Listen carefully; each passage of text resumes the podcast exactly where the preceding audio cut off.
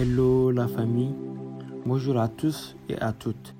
Bienvenue chers auditeurs et auditrices, bienvenue sur le podcast de Maïlou, votre podcast des pensées du cœur, de l'optimisme que nous apprend le chat de Schrödinger. Bienvenue dans une aventure humaine consacrée à tous les humains de leur grande diversité, à toutes les sciences, de toutes les cultures et de tous les mondes. Aujourd'hui, un thème quantique et pas des moindres, autour du chat de Schrödinger. Que nous apprend ce fameux chat? Ou plutôt, que nous apprend Schrödinger avec l'expérience du chat? Alors, en 1935, Erwin Schrödinger, physicien théoricien autrichien, fait paraître un article, on va dire, révolutionnaire. Dans cet article, Schrödinger expose une expérience tout aussi révolutionnaire et quasiment lunaire pour l'époque, le chat de Schrödinger. Voici l'expérience en quelques mots. Un chat est enfermé dans une boîte avec un flacon de gaz mortel et une source radioactive. Si un compteur GGR détecte un certain seuil de radiation, le flacon est brisé et le chat meurt. Selon l'interprétation de Copenhague, le chat est à la fois vivant et mort. Pourtant, si nous ouvrons la boîte, nous pourrons observer que le chat est soit mort, soit vivant. Alors, le chat est à la fois vivant et mort. Mort, vivant disent d'autres.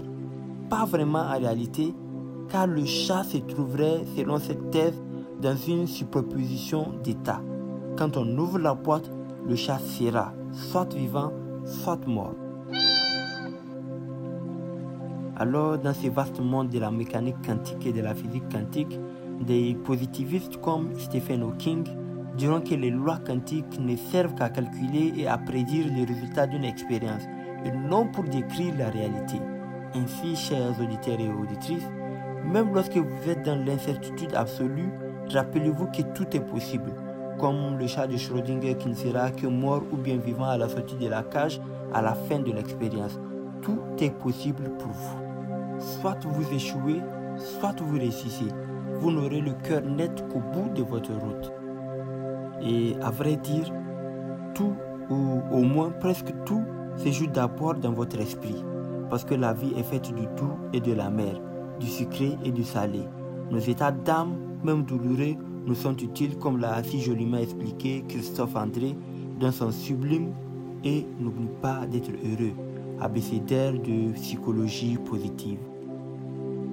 Alors avancez. Avancez malgré les pronostics, trop souvent contre vous. Avancez envers et malgré tout. Vous au moins n'êtes pas un chat, mais une personne humaine capable de tourner les difficultés à votre avantage. Oui, avancez. Avancez envers et malgré tout.